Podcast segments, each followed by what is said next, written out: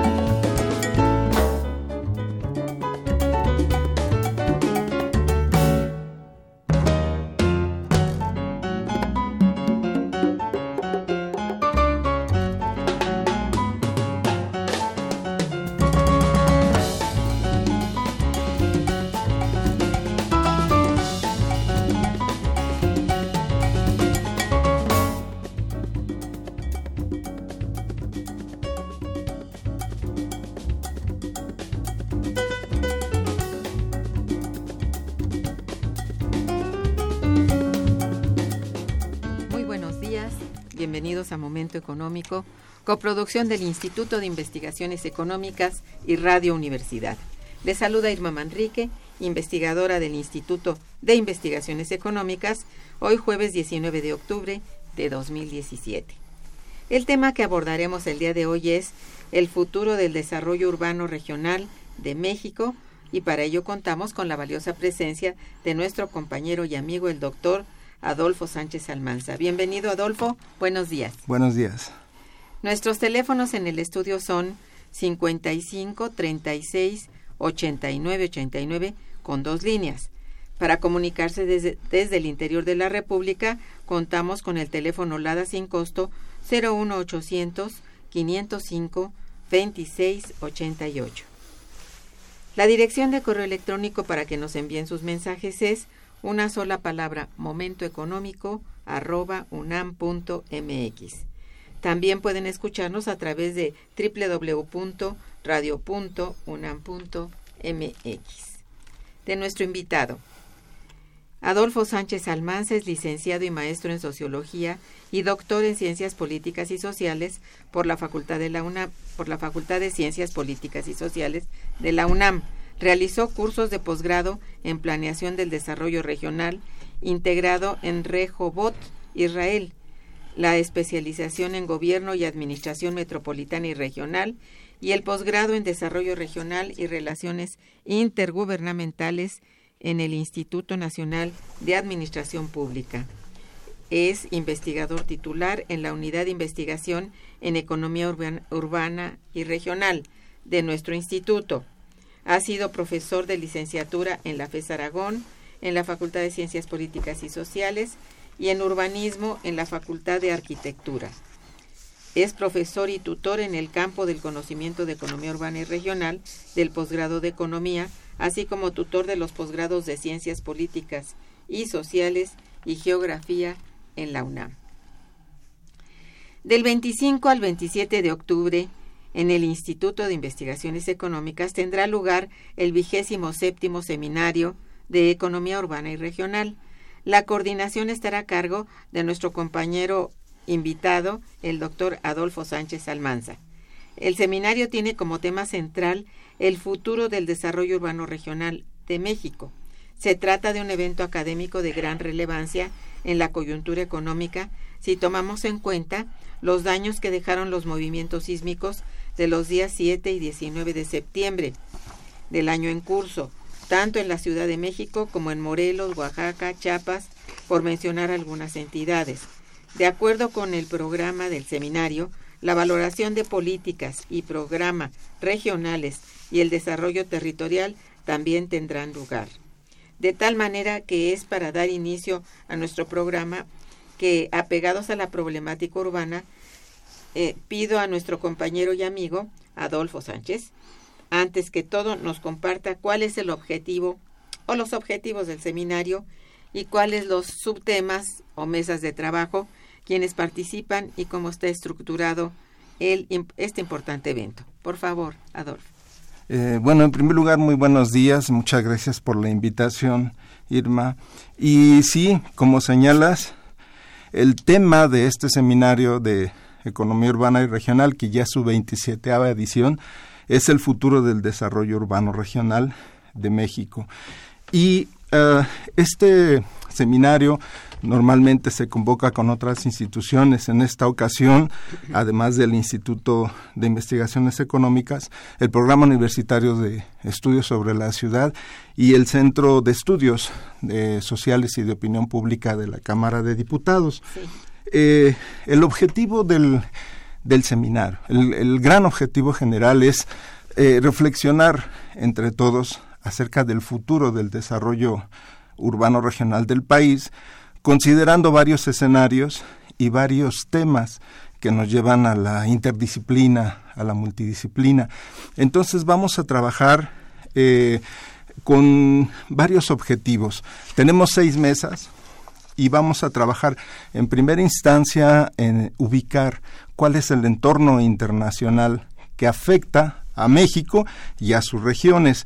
Allí obviamente estamos considerando el caso del Telecán, pero no solamente eso, tenemos que revisar uh, cuáles van a ser o ya están siendo nuevas relaciones de México con esta, este proceso de diversificación que se está pretendiendo ahora, eh, ver a Asia, ver a Europa, ver Sudamérica, Centroamérica como alternativas a la relación que ya tenemos. Ese es un gran tema y que también pasa por esta eh, estos cambios en los flujos de capitales que se están dando en todo el mundo y el reacomodo geopolítico. Luego tenemos que ver algunos grandes retos urbanos regionales. Eh, hay, hay muchos, como decías, el tema de los sismos es algo coyuntural, pero los fenómenos naturales siempre va a haber en México. Entonces, este, entonces tenemos que estar preparados para eso. Y queremos trabajar algunos aspectos de globalización tecnología que tienen impacto en el territorio, retos rurales y ambientales. Nos van a acompañar colegas como Casio Luiselli, Clemente Ruiz, Isaac Minian, que van a trabajar eh, esos temas. Y luego políticas y programas de desarrollo territorial. ¿Qué se está haciendo?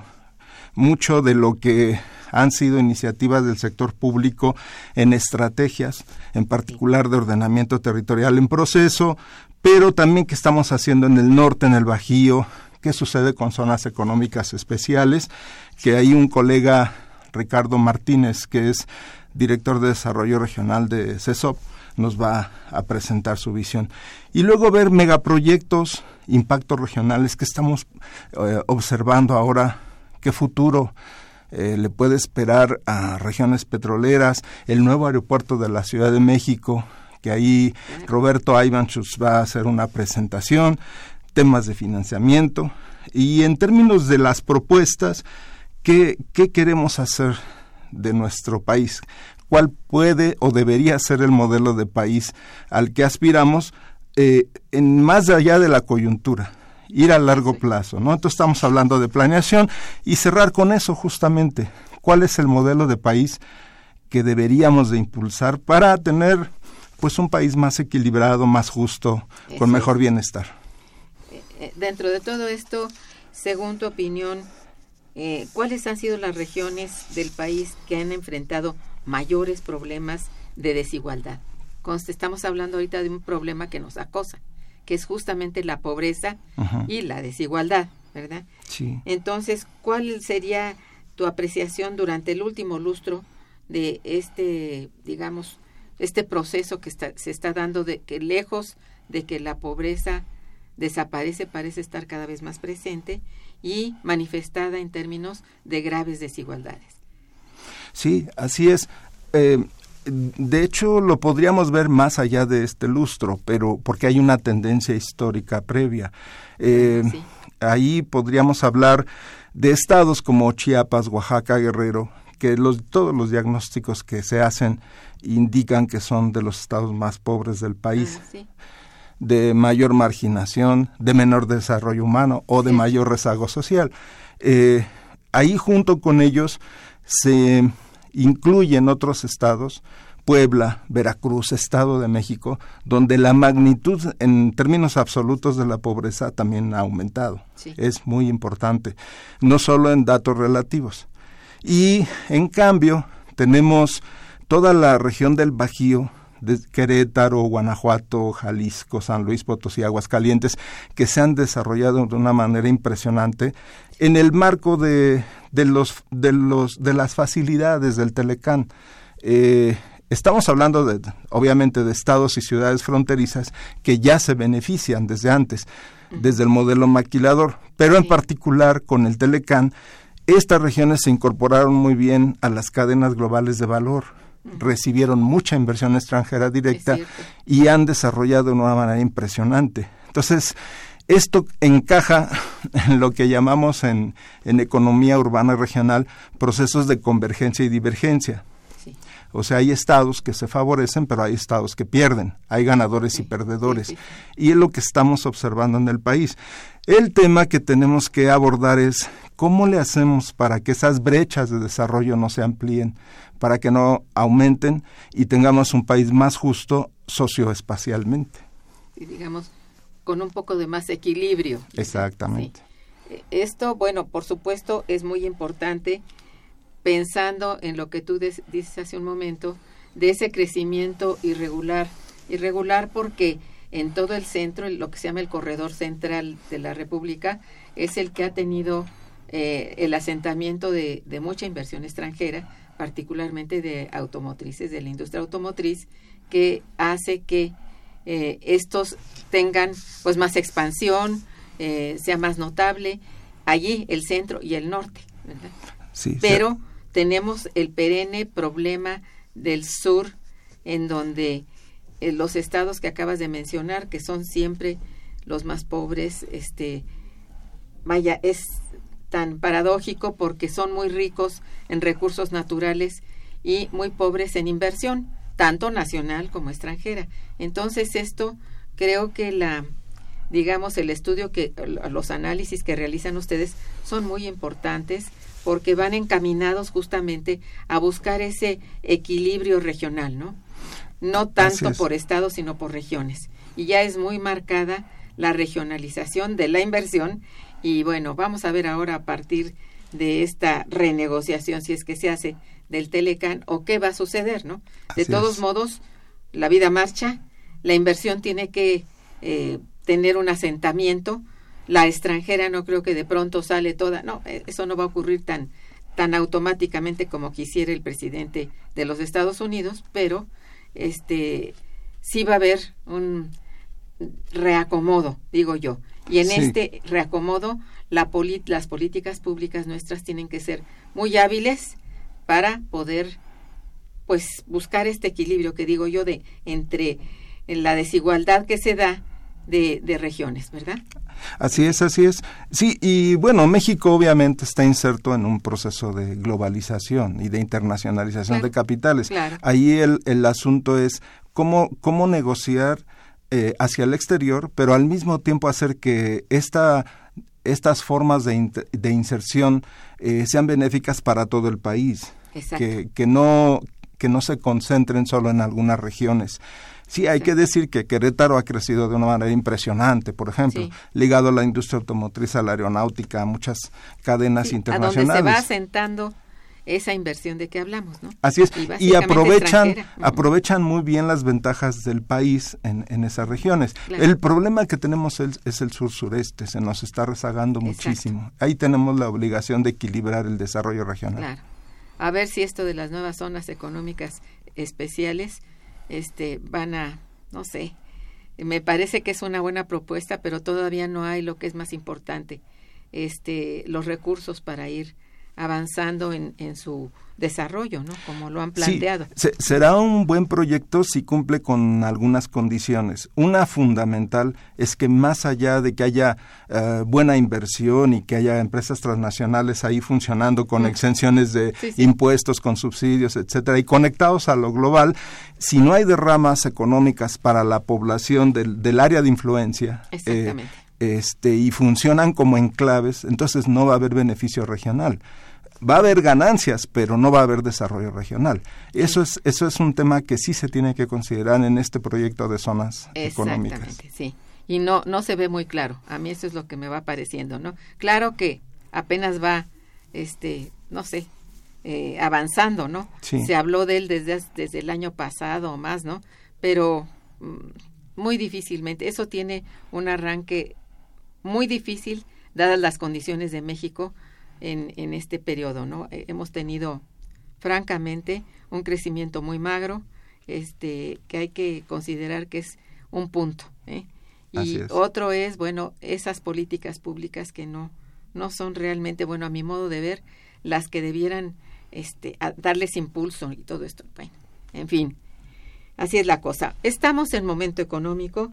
Eh, conversando con nuestro compañero Adolfo Sánchez Almanza sobre el futuro del desarrollo urbano regional de México. Vamos a hacer un puente musical y regresaremos. Quédense con nosotros. Está escuchando Momento Económico.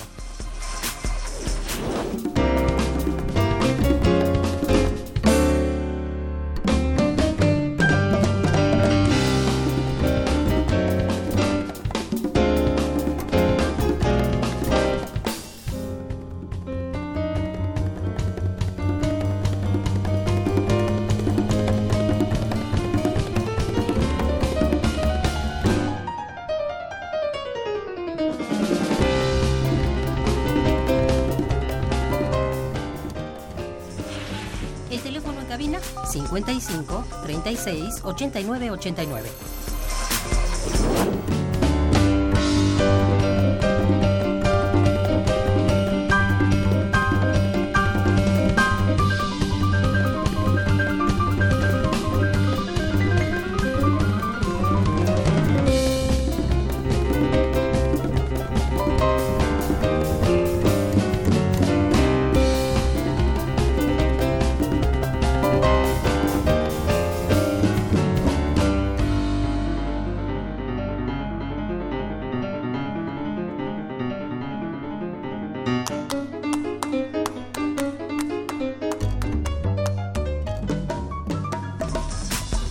Continuamos en Momento Económico.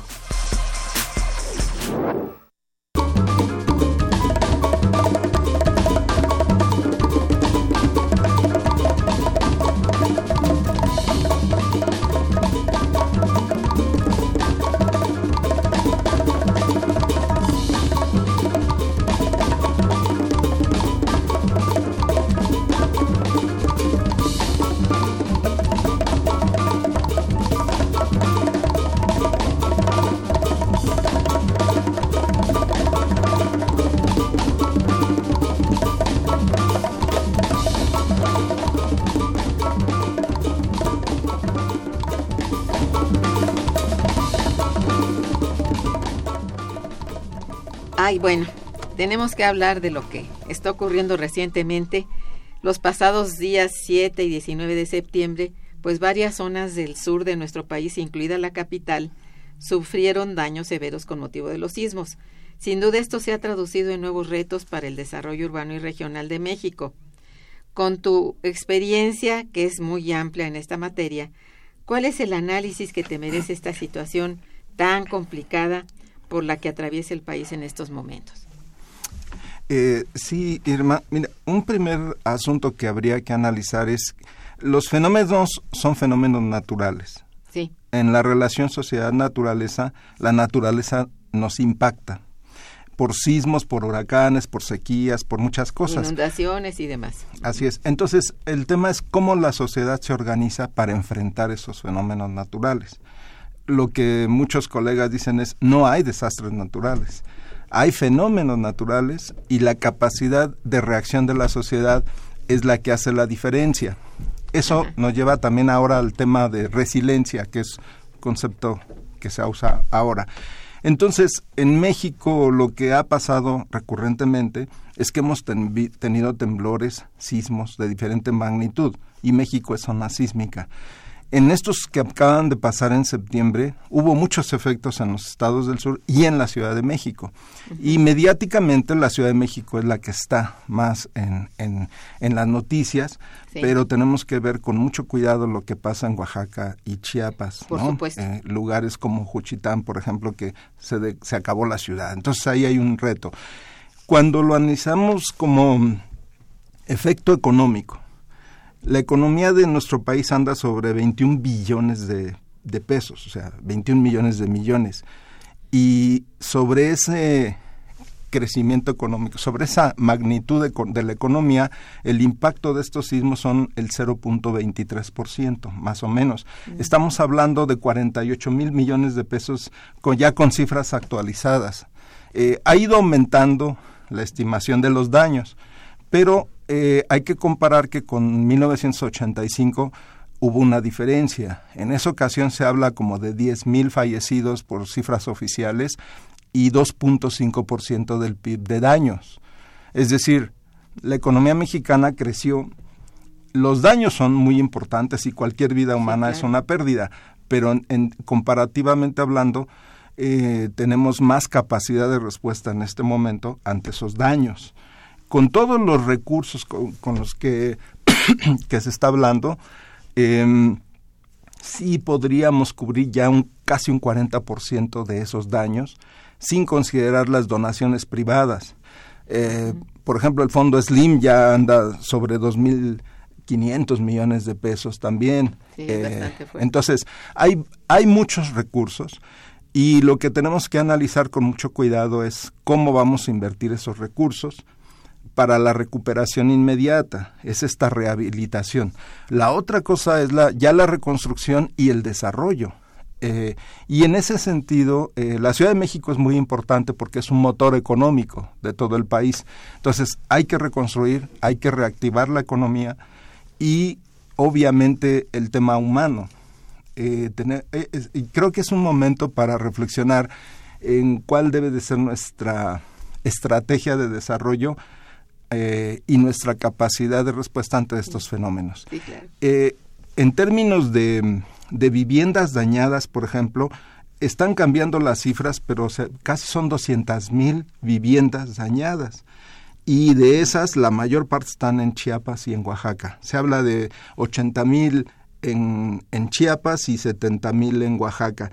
En Puebla también hay, en la Ciudad de México. Entonces, eh, ya el gobierno está haciendo algunos esfuerzos a través de la SEDATU, hay algunos recursos, hay créditos, en fin, pero no hay que perder de vista, en términos de sensibilidad humana, eh, y de cuidado eh, es esos dramas individuales y tratar con cuidado los casos este, especiales. Porque bueno, hay regiones devastadas, hay ciudades, muchas de ellas dependen del turismo, de la agricultura y son cultivos que además con las inundaciones se dañaron. Entonces, esto que se llama resiliencia es diferente también según las regiones. Y la Ciudad de México tiene más capacidad de respuesta, lo hemos visto. Hubo muchos daños, estamos hablando de 38 edificios que colapsaron y hay muchísimos más que, que puede ser que hasta 100 se tengan que, que derrumbar. Entonces ese es un impacto económico, un impacto social, también ambiental. Eh, algún colega nos comentaba que los escombros que se van a retirar en la Ciudad de México equivalen casi a dos estadios azteca, ¿no? Entonces hay que tener mucho cuidado en qué vamos a hacer, en dónde se van a, retirar para no hacer también daños ambientales adicionales. Entonces, es, este, estos fenómenos se van a seguir en México, eh, es algo histórico. Nuestro querido maestro, el doctor Basol, nos decía, es que no sabemos geografía, compañero. Así es que hay que entender que México tiene una parte de desierto, otra parte donde eh, nos inundamos y otras áreas que son frágiles. Y ante eso tenemos que tener capacidad de respuesta. Y eso pasa por la planeación. Hay que hacer un buen proceso de planeación, pero de mediano y largo plazo y no responder a la coyuntura solamente. Aunque bueno, esta es la que resulta ingente, ¿no? Hay que, hay que dar respuesta, respuesta inmediata, ¿verdad? Y sí, es para sobre todo para tanta gente que quedó, pues bueno, de veras cero patrimonio, este, a veces pérdidas familiares y todo eso, no podemos ignorar eso, ¿no? Y es, pues es durísimo, ¿no? Así es. Eh, bien, pues me parece que, que has dicho la verdad respecto a esto y es, es un buen análisis y sereno, ¿no? Respecto a lo que, lo que tenemos, aquí estamos, como dice Cristina Pacheco. Y vamos a seguir. Aquí nos tocó vivir y está muy rudo de pensar en irse, ¿verdad? Aunque sí hay movilidad de mucha gente, bueno, la mayoría no. Y en esto hay que ser muy claros, pero hay que hacer muchas políticas encaminadas no solamente a la reconstrucción y a la, las vías para volver a, a, pues tener lo que se tenía en términos de construcción, no solamente de viviendas, de, de todo tipo de, de inmuebles, ¿verdad? Sino también en términos de qué hacer en caso de que esto se repita. Y la recuperación emocional, que es muy importante. Y que, bueno, haya una especie de educación eh, entre, la, entre las familias y en los ciudadanos en general de cómo reaccionar. Claro que hay cosas que son inevitables, ahí no puedes ni reaccionar, ¿verdad? Pero este, lo que se puede hacer como previo a lo que puede ocurrir, porque es una zona sísmica, esta ciudad es sísmica, entonces no podemos ignorar este hecho, ¿no? Entonces, sí, una, pues no sé, hacerse a la idea de que hay que tener preparada la mente para esos momentos y, bueno, si se puede preparar también el propio patrimonio, ¿no? Para que esto no, no, no resulte tan dañado ni nada, ¿no? Es, es difícil. Hemos avanzado, ¿eh? La experiencia del 85 nos ayudó, pero no es suficiente. Así es. Digamos que la, creo yo que las leyes de construcción eh, han cambiado mucho. Ya era de por sí un país este, una ciudad bien construida. En realidad, frente a otras ciudades, este, este país tiene bien construidas su, sus ciudades. Hay buenas construcciones, hay malas, pero eso es por corrupción, ¿verdad? O por otras circunstancias, pero es menos eso. Y si hay una preparación previa de construcciones sólidas, y eso, bueno, menos pasa, ¿no? Yo creo que sí. Ahora, respecto a lo que se ha perdido de monumentos nacionales y todo eso, bueno, pues eso se construyó hace siglos y estuvo bien asentado por siglos también. ¿Qué pasa con ello? Que también el cambio geológico lo tenemos que tener presente. ¿verdad? Sí, sí hay una relación importante en, en, en cómo funciona la naturaleza en nuestro país, Así qué es. tipo de fracturas tenemos, cómo funcionan las placas, la placa de cocos, la entonces eh, ahí tenemos capacidad para diagnosticar hasta cierto punto, Hasta porque cierto punto. porque los terremotos, eh, con excepción de la pequeña prevención que nos dan los que vienen de la costa de Guerrero, Michoacán, es difícil prever los otros, pero sí sabemos y por eso son importantes los atlas de riesgo, saber Sí. Cómo está el subsuelo de, de las zonas donde vivimos. Claro. Eh, eh, ahí la UNAM ha hecho un esfuerzo muy importante y, y ha Sacó un aportado... mapa precioso hace poco en la Gaceta Universitaria. Ahí aparece y sería bueno que la gente la conozca, ¿no? Sí, y el atlas de, de riesgos, porque tenemos atlas, sí. n- a la vulnerabilidad de la población se presentan muchos frentes. Pueden ser de origen antropogénico, pueden ser naturales. También hay este riesgos eh, generados por, por el ser humano. Eso es. Por, en fin, entonces ahí la población sabe en dónde vive y qué riesgos puede enfrentar. Es cierto. Bueno, tengo dos llamadas de nuestros radioescuchas, si me permites. Eh, el señor Jorge Rodríguez eh, te felicita y al programa también. Gracias, señor Rodríguez. Dice, ¿dónde se imparte la carrera de administración pública y por qué es tan poco difundida? Esto es causa de que en México tengamos una mala administración pública y corrupta. Bueno, probablemente no. Bueno, si gustas. Eh, bueno, esto. en la UNAM se da Administración Pública en la Facultad de Ciencias Políticas y Sociales y, Sociales. el Instituto Nacional de Administración Pública también. también. Y hay otras. Y hay más, este, sí, universidades. En el Politécnico En el también, Poli. etcétera. No, hay varias universidades que imparten la carrera.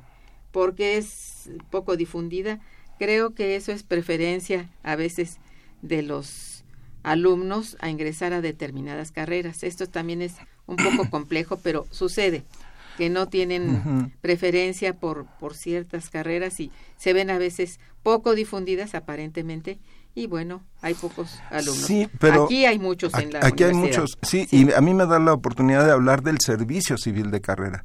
Es Ajá. decir, y nos lleva a este, a este tema coyuntural de cambio de administración que vamos a tener en México el próximo año. Debemos de tener un buen servicio civil de carrera con gente, con profesionistas bien preparados, independientemente de los cambios políticos o de las, Claro. de- de- digamos, de la administración superior. Sí, es una propuesta y que esta quizá podemos promoverla a nivel de, de nosotros como profesores universitarios, ¿no? Agustín Mondragón también te felicita y felicita el programa. Dice, en la, en la histeria de Peña Nieto no hay razón de criticar a los que criticamos la gran corrupción de su gobierno, porque en los sismos del 7 y 19 de septiembre se autorizó que la banca privada reciba dinero y ella reconstruya las casas. Y si el gobierno es corrupto, los banqueros son corruptos y explotadores. Esto nos da calidad moral para asegurar que la corrupción de Peña Nieto la está bajando a, em- a empresarios más a empresarios y, con, y más con nacionales que favorecen a muy poco a muy pocos a costa de muchos. bueno, es la opinión, sí. De, Bueno, lo, lo que sí se está viendo es que en algunas construcciones sí hay procesos, formas de corrupción, Sí, porque que no se respetaron las normas técnicas como se debía y sí. todo eso.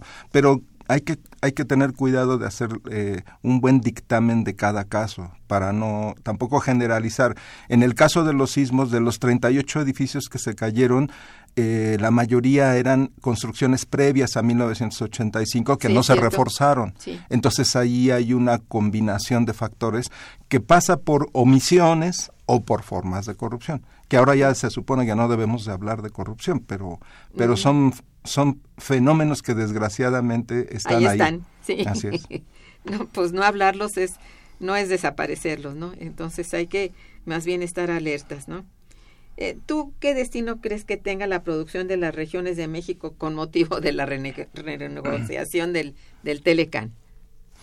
Eh, bueno, mira, en ese tema es algo que queremos abordar justo en nuestro Sí, seminario. por eso te pregunto. aquí. Sí, que- bueno, eh, hay algo interesante que dijo Krugman, ¿no? A- ayer. En el Telecán originalmente se argumentaba que iba a generar crecimiento económico, que iba a haber desarrollo y que íbamos a salir disparados al primer mundo. Sí, sí. Eso fue lo, que se vendió en ese momento con Salinas de Gortari. Lo que ha pasado es que el crecimiento de nuestra economía ha sido mediocre, menos del 2% o por ahí, y en per cápita menos, y eh, los empleos que se han generado en algunos sectores han sido importantes, en la industria automotriz, en la aeroespacial, en manufacturas. Eh, hay buenas cadenas de valor ya integradas, pero seguimos subordinados a, a ese encadenamiento global y realizamos procesos de manufactura no necesariamente con tecnología propia. Entonces, hay regiones ganadoras, hay sectores ganadores. Eh, lo que decíamos, los estados fronterizos y del Bajío hacia arriba van a seguir encadenados. Aunque no hubiera Telecan, esas cadenas ya existen y van a seguir operando. Es lo que decíamos al principio. Así es, así es. Ya Aunque aumentaran la inversión extranjera, pero no se irá totalmente ni así de estampida, por supuesto que no. No, hay fuertes inversiones. Sí, sí eso, eso va a seguir. ¿Cuál puede ser el tema que cueste un poco más las exportaciones de México si ponen aranceles en Estados Unidos, pero aún así seguiríamos siendo competitivos. Entonces esas regiones van a seguir eh, desarrollándose, tal vez eh, con menos retención de valor agregado, pero van a seguir creciendo. E igual en la frontera. Eh, porque en Estados Unidos también corren un enorme riesgo de querer bloquear eh, los intercambios, la integración comercial, porque perderían muchos empleos ellos. Hay estados de Estados Unidos como Texas o mismo eh, California, Arizona, que exportan a México más eh, del 50% de su producción. Y México igual, o sea, estados fronterizos que venden mucho a Estados Unidos. Entonces, esa, esa, esa dinámica, es la dinámica real de la economía, eso va a seguir. El problema, como decíamos, sigue siendo qué hacemos con el sur-sureste. Cómo lograr que eh, esta brecha de desarrollo no se amplíe y que logre un desarrollo regional importante, sabiendo que tiene estos temas de pobreza, de marginación, que hay población indígena mayoritaria en muchos de esos estados y que no ha habido fuertes inversiones. Entonces, eh, este, los impactos van a ser diferenciados pero en el marco con Telecan o sin Telecan, México va a continuar encadenado globalmente. Así es.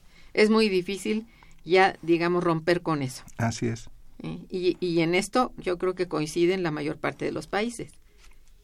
Y también está muy atento China para aprovechar todo el espacio que pueda dejar Estados Unidos habría una tontería de por medio si esto sucediera, ¿no? Pero en fin. Sí, los espacios vacíos tienden a llenarse y si, y si Estados Unidos quiere dejar de ser líder, bueno, este, China lo va a hacer, o la India u otros. Está preparadísimo. Sí, hay otras alternativas. Bueno, así, yo también así pienso, tienes razón. Eh, ¿Qué tan importante es el desarrollo urbano y regional para el buen desempeño de la economía mexicana? Es decir, esto que hablabas desde el principio de estructurar de planear, yo creo que es básico para el desarrollo económico. Pero tú, tú eres mejor este, ponente en esto, ¿no? Eh, bueno, a través de los estudios que hemos hecho, eh, para nosotros es muy importante entender que la economía no son solo sectores, no solo son el sector eh, agrícola, industrial y de servicios. esa es una forma desagregada de estudiar. Pero... Es una forma, pero a la hora de las políticas, eh, cuando se diseñan o se instrumentan, siempre lo hacen de manera sectorial. Y el territorio a veces está ausente como dimensión de planeación. Entonces lo que nosotros planteamos es que el territorio es importante o el lugar importa, como dirían en, en CEPAL. Y cuando el territorio funciona de una manera más equilibrada, y lo vemos en los países desarrollados, sus economías son más eh, ricas, eh, tienen más potencial de desarrollo y, y, eso eh, nos obliga a nosotros a, a, hacer propuestas de ordenamiento territorial en donde tengamos un país un poco más equilibrado. No, no por el territorio en sí mismo, sino porque la población que reside ahí tiene que tener mejores niveles de bienestar. Y ahorita lo que vemos en nuestro país, desgraciadamente, es que estas brechas se están ampliando. Cuando uno revisa los indicadores sociales en Chiapas, este, en estos estados más atrasados, eh, la probabilidad de un niño que nace en Chiapas de, de, vivir, de desarrollarse, es menor que un niño que nace en la Ciudad de México. Eso ya de entrada es una discriminación en un derecho humano y genera injusticia eh, de origen. Entonces, eh, esto se puede analizar también filosóficamente, pero en términos de teoría de la justicia, lo que uno plantearía es para cualquier ciudadano que nace en este país tener las mismas oportunidades de desarrollo. Y eso no está pasando. No está pasando y cada vez es como más lejano para estas zonas de que hablamos. Así es. Y bueno, debiera ser motivo de veras de, de, de prioridad, bueno, si hay cambio de administración, que tenga esa prioridad. Yo te digo que respecto a las zonas estas que se pensaba, las zonas económicas especiales, creo que es una buena idea, como idea es excelente, pero las ideas si tú no les pones detrás el recurso, eso no fructifica para nada y son problemáticas por lo mismo, ¿no? Porque no es nada más llevar el recurso y ya, no, requiere también que los recursos se se esparzan, digamos, en todos los las necesidades que, que tiene el ser humano, es decir, que tenga educación, que tenga vivienda, que la gente tenga un trabajo y un salario digno. Y estas cosas son la prioridad. Así es. Y aunque están en la Constitución y todo el mundo lo repetimos y, todo esto, en realidad no sucede para toda una buena parte del país que es el sur-sureste. Sí, y nos regresa al tema clásico de la economía, este, de no confundir crecimiento económico con, desarrollo. Son cosas diferentes. En las zonas económicas especiales puede haber crecimiento económico y muy importante, pero eso no es desarrollo. Exactamente. Es decir, puede incluso ser muy provechoso para las inversiones que se asienten allí. Así es. Eh, de hecho, se les pone muchos estímulos de por medio para que asistan y estén y todo. Sí, bueno, perfecto. Pero ¿qué tanto deja a la población en términos de desarrollo humano, de desarrollo social? Este está muy atrasado. Y tendríamos que empezar por hacer la política pública que, de, que lleve estas pues, por estas fallas a un mejor puerto a esta parte de la población que no es poca, es mucha y está, siempre ha estado pues desde que me acuerdo, abandonada, ¿no? Así es, es lo que llamamos derramas positivas, ¿no? Eh, que tiene que ver con el bienestar de la población que vive en esas regiones. Sí, yo creo que sí. Eh, ¿Tú crees que en el último año ha habido algún avance en términos de, de desarrollo urbano y regional? En el último año. Sí, mira, hay ha habido un plan de inversiones públicas muy importante en infraestructura. Eh, se han hecho carreteras, hay equipamientos, hay desarrollos, pero eh, no necesariamente con una visión ordenada de país. Muchas veces, y lo vemos, eh, los diputados quieren un tramo de una carretera de su pueblo a otro porque les interesa una clientela política pero no hay un plan de desarrollo de integración nacional. Entonces, mucho de las inversiones termina siendo más caprichos eh, políticos eh, que, que, una visión de ordenamiento nacional, ¿no? ese es un tema. La otra es que sí, el año pasado se aprobó la Ley General de Asentamientos Humanos, Desarrollo Urbano y Ordenamiento Territorial, que actualiza la anterior que ya estaba desfasada, y ahí se establece eh, claramente la necesidad de elaborar una estrategia nacional de ordenamiento territorial que debería regir justamente esta escala nacional con una visión de largo plazo al año 2040 y de la cual desprender leyes estatales y es como una guía de qué deberemos hacer como país. El, el, tema, como muchas leyes de este tipo, es este que tenga dientes, que, pues que, que se le haga caso. Y yo lo, lo que vemos es que hay algo de rebeldía en algunos eh, lugares a nivel local porque están acostumbrados ya a hacer negocios, negocios inmobiliarios, negocios en el uso de suelo. el caso de Tamaulipas, que el gobernador se vendió 1.500 hectáreas, eso es una forma de corrupción y, nos impide. esto, ¿no? Sí. Eh, en todo el país lo vemos, ¿no? Este, entonces, eh, ahí es un avance la ley, pero hay que darle una instrumentación efectiva. Y esa recién se aprobó el año pasado. Ojalá se instrumente. Así Mira, yo creo que es una de las cosas más importantes, de veras, y no siento que, que haya, eh, la, no, se le dé la importancia a partir de la política pública, de veras. Pues hay que Eh, pelear por eso. Ah, no, definitivamente. Yo Si no, este país se nos va de las manos. Pues se está yendo. Bueno, yo diría que hasta el sector privado lo requiere. Eh, y muchos eh, empresarios están conscientes de eso, de que si este país no se ordena un poco, pues sus negocios van a fracasar también. Entonces necesitamos eh, un poco más de ordenamiento. Sí, es que mira, yo creo que en mucho también la inversión, tanto pública como privada, se ha enfocado a, ahora sí que hablando de sectores, al sector servicios, más que nada. Y esto yo creo que es muy delicado. ¿eh? No se acaba de entender que todavía tenemos que avanzar en los sectores abandonados. Una política industrial. Exacto, o sea, volver al modelo, un poquito al modelo, digamos, aparte del modelo sustitutivo, yo creo, ¿no? En una versión moderna. En una versión moderna, tendrá que ser, ¿verdad? Así es. Oye, Adolfo, pues muchísimas gracias por asistir con nosotros para hablar de este, de este desarrollo necesario, urbano y regional. Yo creo que es una de las cosas más, ay Dios, más importantes. Eh, mm, mira, te voy a leer algunas Sí, por favor. llamadas de los radioescuchas, aunque ya tenemos un minutito. Mira, el, la señorita Rosario Velázquez, que te felicita, dice, ¿qué pasa con el exceso económico? ¿El exceso? El excedente debe ser, dentro del capital hay un excedente, un dinero sin dinero. Bueno, esa es una. Te la pongo de tarea porque Sí. vamos a darle este tu, tu, tu correo electrónico, si lo quieres decir en este momento, para que estas tres personas que han llamado puedan este comunicarse contigo. ¿Te parece? Eh, sí, sí, muy bien. Mi correo es asag.unam.mx. Y los esperamos también en el seminario. Bueno, para que asistan. Bueno, eh, Sandra Pérez, eh, ah, bueno, aquí pedí el correo, ya se lo dimos. Eduardo González felicita al programa y al invitado. Muchas gracias y muchas gracias a ti. Gracias también a Socorro Montes por estar en los controles. Bienvenida. Este, en la producción y realización Santiago Hernández y Araceli Martínez. En la coordinación y conducción una servidora Irma Manrique, quien les desea muy buen día, pero mejor fin de semana. Gracias.